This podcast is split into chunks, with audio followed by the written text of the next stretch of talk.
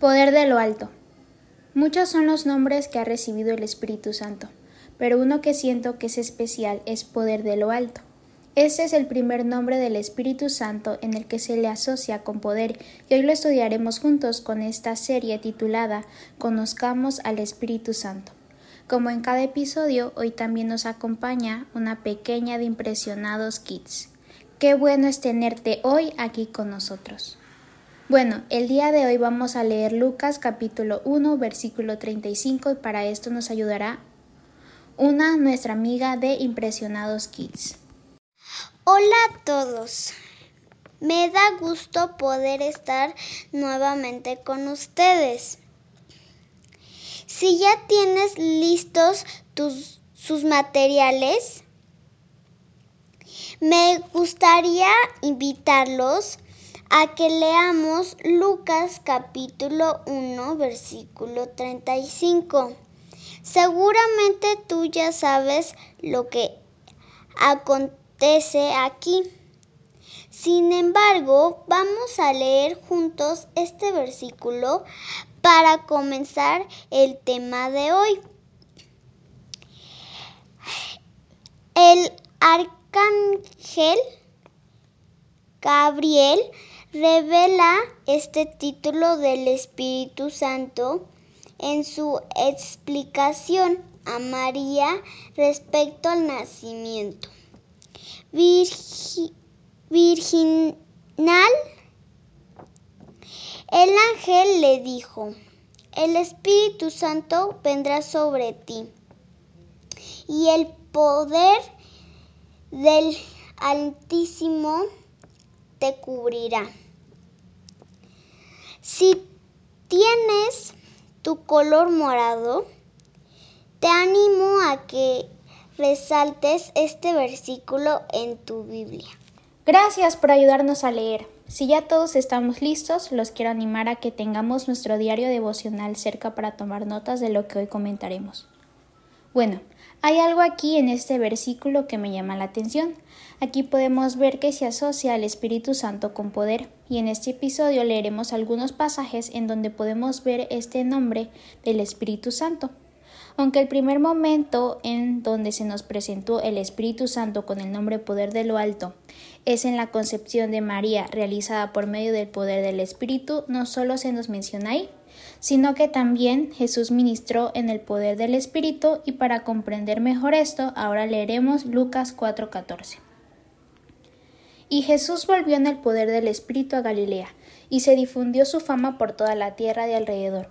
Vamos a resaltarlo de color morado al igual que cada pasaje que hemos venido leyendo hasta ahora en esta serie, y encerraremos el nombre del Espíritu Santo que se ve reflejado aquí.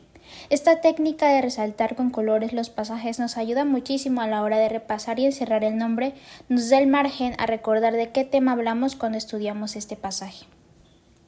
Ahora vamos a dirigirnos a Hechos 10:38, en donde podemos observar claramente que el Espíritu Santo se mantuvo siempre activo en el ministerio de Jesús.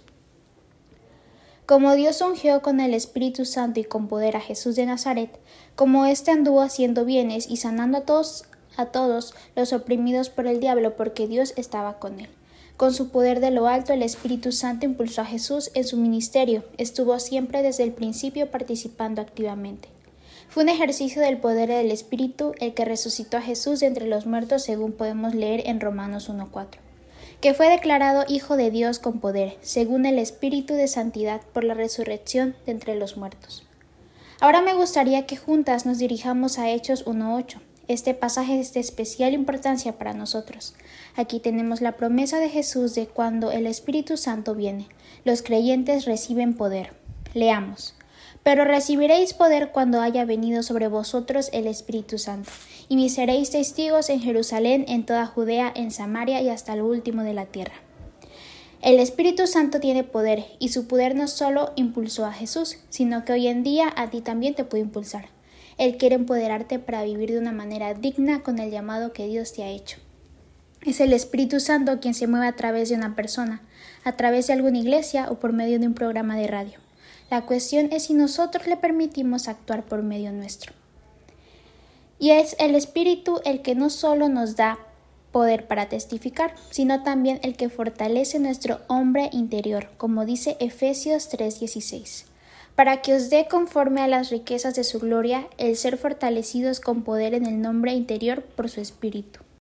Es genial poder aprender juntos sobre el Espíritu Santo. Hay muchas cosas interesantes el día de hoy en nuestro estudio y antes de finalizar, vamos a rescatar algunos puntos importantes de la enseñanza de hoy. Hoy aprendimos varias cosas, entre ellas que el Espíritu Santo recibe el nombre poder de, de lo alto. También aprendimos que con su poder de lo alto, el Espíritu Santo impulsó a Jesús en su ministerio. Estuvo siempre desde el principio participando activamente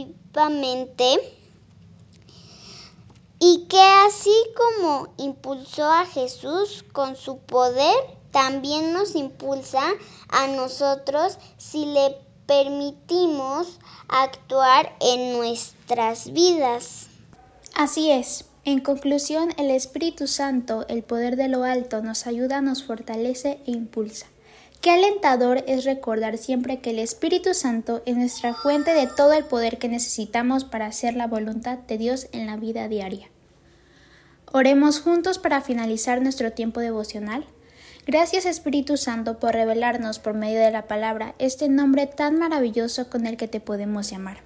Ven Espíritu Santo, te invito a mi corazón, entra a mi vida y con tu poder de lo alto renuévame y fortaléceme. En el nombre de Jesús, amén.